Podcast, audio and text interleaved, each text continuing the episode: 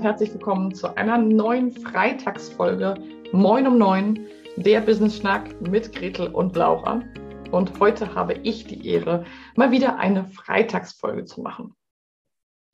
Diese Woche haben wir ja schon das Thema Berufung, Beruf, Weg in die Selbstständigkeit thematisiert. Am Montag hast du die Folge mit Gretel gehabt und Mittwoch gab es ein tolles Interview mit Antonia. Sprich, wir haben schon von verschiedenen Seiten auf das Thema geschaut, wie Menschen ihren Weg in den Beruf, in die Berufung, in die Selbstständigkeit finden und finden können, was es vielleicht für unterschiedliche Herangehensweisen gibt. Und den heutigen Wochenabschluss, den heutigen Freitag, möchte ich nutzen, um mit dir mal über meinen Weg in die Selbstständigkeit und bis zu dem Punkt, wo ich heute als Unternehmerin Laura Roschewitz stehe, zu sprechen. Warum machen wir das? Warum hat Gretel von ihrem Weg erzählt und warum erzähle ich von meinem Weg? Weil wir uns vermutlich vor allem aus der Social-Media-Welt kennen, du und ich, wir und du. Und da sieht ja immer alles auch ein bisschen anders aus, als es in echt ist. Wir zeigen ja immer nur einen Ausschnitt. Dafür müssen wir gar nicht Unwahrheiten sagen. Aber wir zeigen natürlich immer nur einen Ausschnitt aus unserem Leben. Und jeder und jede von uns kennt das, dass man sich dann vergleicht oder dass man das sieht, was der andere oder die andere gemacht hat und es einfach irgendwie für sich selber häufig anders wahrnimmt und sagt, die anderen sind alle viel zielstrebiger oder die wissen genau, wo es hingeht oder ähm, die wuppen immer alles und bei mir ist das immer alles irgendwie schwierig. Und in der Vorbereitung für diese Folge habe ich mir Gedanken gemacht, was könnte für euch interessant sein an meiner Person, an meinem Werdegang. Und häufig ist so mein Eindruck, hören wir ja von Menschen, die vielleicht am Anfang, wenn sie sich selbstständig machen, aus dem Angestellten-Dasein kommen oder auch im Umfeld viele Angestellte haben, die ähm, ja ein gewisses Sicherheitsdenken vielleicht auch mitbringen und eher besorgt sind, wenn man sich selbstständig macht. Und deswegen fange ich tatsächlich mit der heutigen Folge, mit meiner Geschichte, schon ziemlich weit vorne an. Denn nach dem Abitur und das ist tatsächlich, fängt da einfach schon an, deswegen fange ich dort jetzt heute mal an, ähm, wusste ich so überhaupt gar nichts mit mir anzufangen. Ich hatte wirklich keine Ahnung. Ich, hab, ich fand Schule immer irgendwie okay, weil da nette Leute waren. Und bin dann nach, der, nach dem Abitur, wollte ich einfach eine Auszeit nehmen, ein bisschen rumreisen mit meinem damaligen Partner und dann hat mich die Firma angerufen, bei der ich, oder Kontakt zu mir aufgenommen, bei der ich mal ein Praktikum gemacht habe. Und wir hatten wieder Kontakt und es gab so ein Wort, das andere und es gab so ein bisschen hin und her Gespräche und ich habe erfahren, dass es dort einen Ausbildungsplatz gibt als Industriekauffrau. Und ich wusste eigentlich so gar nicht so ganz genau, was das eigentlich alles bedeutet, aber ich habe das ziemlich schnell und spontan angenommen und gesagt, das möchte ich gerne machen, habe mich beworben, so ganz klassisch für eine Ausbildung und hatte dann das große Glück, in einer wirklich tollen Firma meine Ausbildung zur Industriekauffrau zu machen nach dem Abitur. Und das wäre gelogen, wenn ich jetzt heute sagen würde, das war mein großer Traum oder ich habe immer gesagt, ich möchte mal Industriekauffrau werden, sondern es war einfach eine Firma, ein Netzwerk, ein Umfeld, die ich schon kannte. Da hatte ich schon vertraute Menschen. Ich war schon immer sehr beziehungsstark und es war mir immer sehr wichtig, mit wem ich mich so umgebe. Und dann habe ich eben für zweieinhalb Jahre diese Ausbildung gemacht. Und ich war damals total neidisch auf meinen Partner, der nämlich erstmal einen Zivildienst machen musste. Der musste nämlich diese Entscheidung gar nicht direkt nach dem Abitur treffen. Für mich war das sehr schwierig. Und dann habe ich diese Ausbildung gemacht und das war irgendwie alles spannend und neu. Und ich bin ja schon auch mit 17 von zu Hause ausgezogen und ich fand es irgendwie alles, ich stand das erste Mal so richtig auf eigenen Beinen und Füßen und konnte irgendwie durchs Leben gehen. Und das war alles sehr, sehr, sehr spannend habe aber auch in der Ausbildung und so schon gedacht oder hatte immer so Gedanken, na, ich würde schon gerne mal studieren. Und das ist ein ganz spannender Punkt, weil ich komme im Gegensatz zum Beispiel zu Gretel, ich komme aus einer totalen selbstständigen Familie. Also bei mir in der Familie sind alle selbstständig. Es gibt keine Angestellten, keine klassischen Angestelltenverhältnisse. Meine Mutter, mein Vater, mein Bruder, aber auch meine Großmutter alle, die ich in meiner Familie so als Role Models, als Beziehungsknüpfpunkte hatte, waren und sind Selbstständige. Mein Bruder hat den legendären Satz geprägt. Er ist selbstständiger Tischler und ähm, hat Angestellte. Und er hat immer zu mir gesagt, er versteht eigentlich so gar nicht so ganz genau, warum die eigentlich Geld bekommen, wenn sie Urlaub machen. Wir arbeiten dann ja nicht. das zeigt vielleicht das Ausmaß, die Tiefe, wie in unserer Familie tatsächlich auch die Selbstständigkeit verwurzelt ist und sozusagen selbstverständlich ist. Das heißt, die Erwartung von wahrscheinlich meiner Familie um mich herum war eher, dass ich mich selbstständig mache. Und es war bei mir eher so, dass wenig Verständnis da war, als ich dann nach der Ausbildung gesagt habe, ich möchte jetzt studieren. Ich möchte Wirtschaftspsychologie studieren in Hamburg. Ähm, konnte irgendwie so keiner richtig nachvollziehen, was das so soll, wo es damit mal hingeht. Ähm, generell ist das Verständnis so für Studium nicht so ausgeprägt. Gar nicht, dass jemand dagegen ist. Mir wurden immer die Türen geöffnet und ich wurde immer unterstützt. Aber es gab einfach nicht so das Verständnis für die Notwendigkeit sozusagen. Man hat einfach eine Lehre gemacht, eine Ausbildung und dann gearbeitet. Das ist so der klassische Weg. Und eben dann selbstständig gearbeitet. Und so habe ich dann mit 23 angefangen zu studieren und war da schon eine der Älteren, weil ich eben schon vorher die Ausbildung gemacht hatte und habe mich auch schweren Herzens von der Ausbildungsstätte getrennt oder habe dann auch noch im Studium erstmal weitergearbeitet, weil ich mich da sehr, sehr wohl gefühlt habe. Aber ich habe immer schon gemerkt, ich kann nicht so lange an einem Ort sein. Ich brauche viel Bewegung intern in meinem Kopf, in meinem System. Ich möchte mich weiterentwickeln. Ich brauche neue Impulse und ich langweile mich relativ schnell. Nicht zwischenmenschlich. Meine Beziehungen haben immer sehr viel Dauer und Beständigkeit. Aber inhaltlich, auf der, auf der Sachebene langweile ich mich relativ schnell. So habe ich dann studiert und dachte so, dass ich dann eine ganz klassische Karriere in der Unternehmensberatungsrichtung mache, habe dort auch ein Praktikum gemacht im Studium und habe dann, aber das habe ich auch schon in anderen Podcast-Folgen erzählt, kurz vor Ende des Studiums bin ich einmal komplett psychisch, mental zusammengebrochen und habe mich ein halbes Jahr rausgezogen und bin in eine Klinik gegangen und habe wirklich nochmal von der Pike auf mir überlegt, wie möchte ich eigentlich leben, was ist eigentlich mein Leben, ähm, wo gehöre ich hin. Ich habe damals noch ganz, ganz anders gelebt als heute und habe dann meine Abschlussarbeit an der Uni das erste Mal zu so einem Thema geschrieben, was mich so einfach von mir aus ganz intrinsisch motiviert hat. Ich habe nämlich zum Thema, Thema Zeitdruck und Entschleunigung geforscht, empirisch gearbeitet und das war ein ganz magischer Moment, weil ich das erste Mal erlebt habe, wirklich so als Erwachsene, wie kraftvoll das ist, wirklich an dem Thema zu forschen, zu arbeiten, was mir wirklich Spaß macht, was mir einfach richtig interessiert. Und dementsprechend gut lief meine Abschlussarbeit auch. Ich hatte war im Flow, das lief richtig gut. Ich habe dann die Arbeit wirklich sehr, sehr gut abgeschlossen, promoviert. Also im BZW, ich durfte es eben publizieren und promoviert natürlich nicht final. Ich habe dann nämlich nicht mehr weiter studiert, obwohl mir die Türen offen standen. Ich hätte dann den Master machen können, ich hätte damit weitergehen können, habe mich dann aber entschieden zu einer eher populärwissenschaftlichen Karriere oder Weg, ähm, weil mich dieser wissenschaftliche Zweig zwar A interessiert hat, aber B auch immer unglaublich gefrustet hat, weil mir das zu klein, klein, sehr detailliert, sehr detailgetreu sozusagen ist. Und das ja, das ist nicht so meins. Da äh, bin ich nicht so stark aufgestellt. Das heißt, ich habe dann meine Bachelorarbeit gegeben, ich habe dann da eben publiziert, ich durfte da Vorträge halten und, und, und. Und habe das Thema Zeit, Zeitdruck, Entschleunigung, ähm, Stress mir schon mal ziemlich genau angeguckt.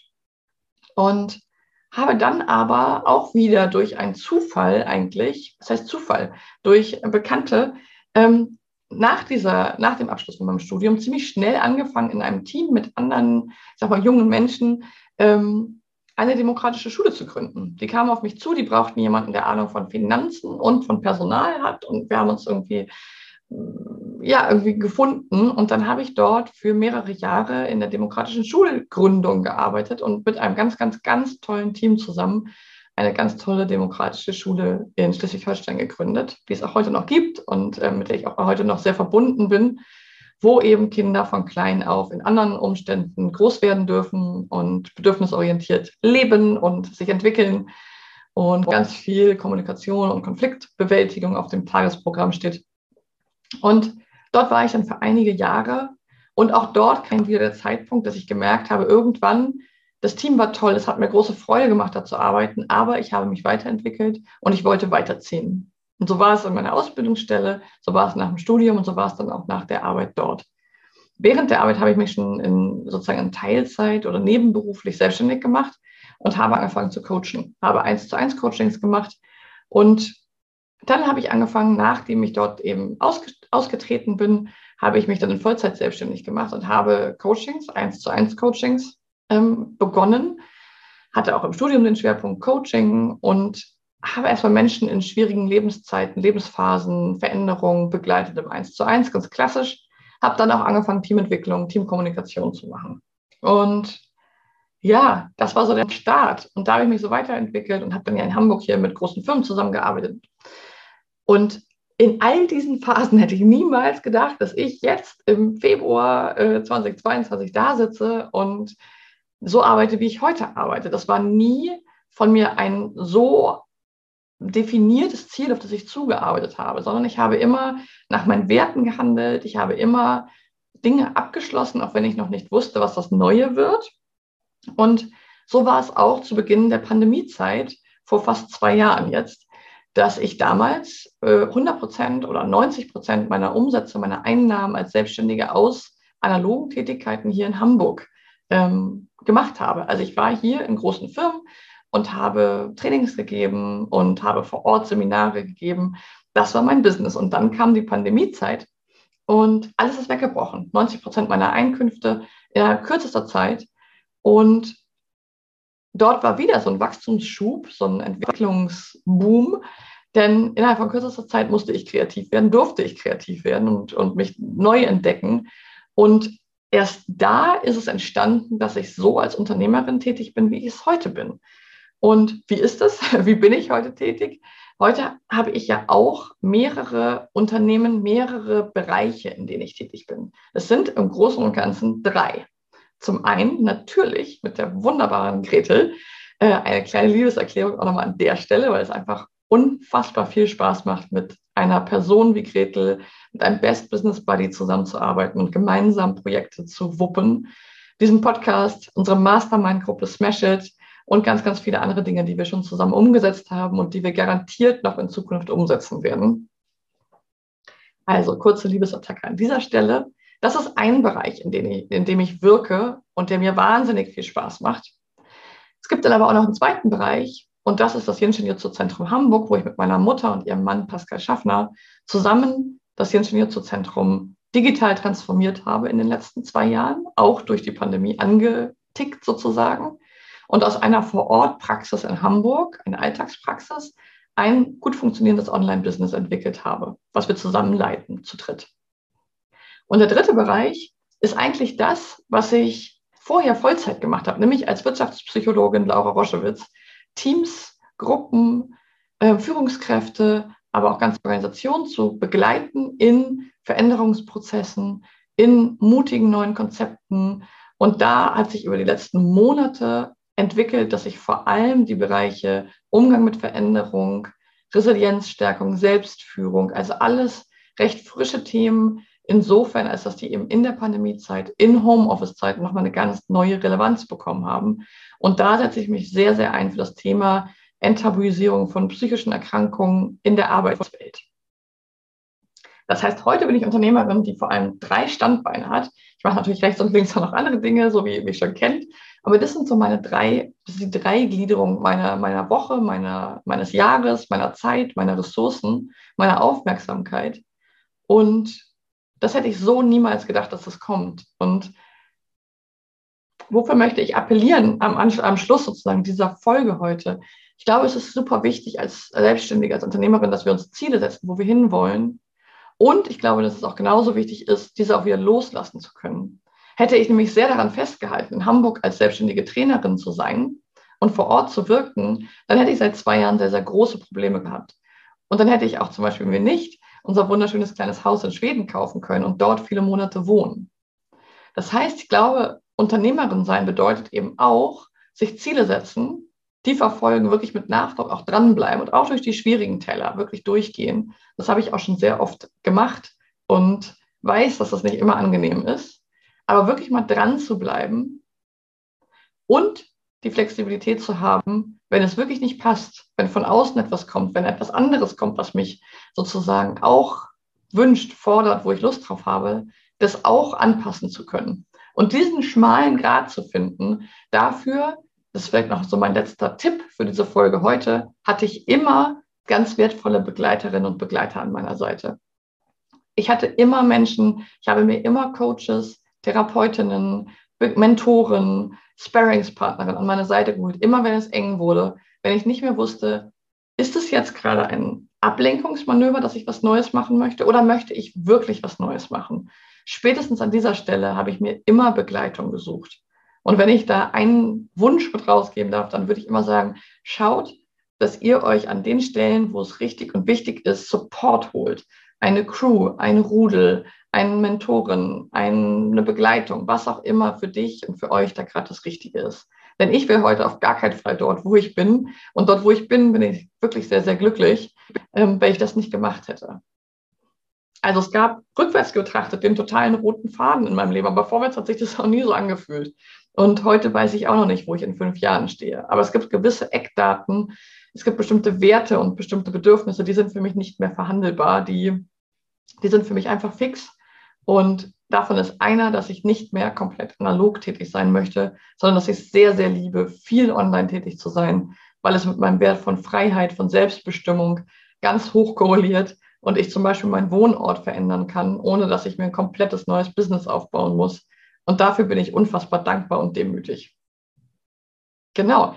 Ich hatte vorher auch eine Umfrage gemacht, was euch interessiert, und da habe ich viel schon eingebaut, aber es kam noch eine Frage von der lieben Iris, die hatte gefragt, wie ich meine eigenen Mindfucks und meine eigenen Blockaden losgeworden bin. Und dazu sei gesagt, ich bin sie nicht losgeworden, wirklich nicht. Es gibt immer noch Phasen, die sehr, sehr, sehr schwierig für mich sind.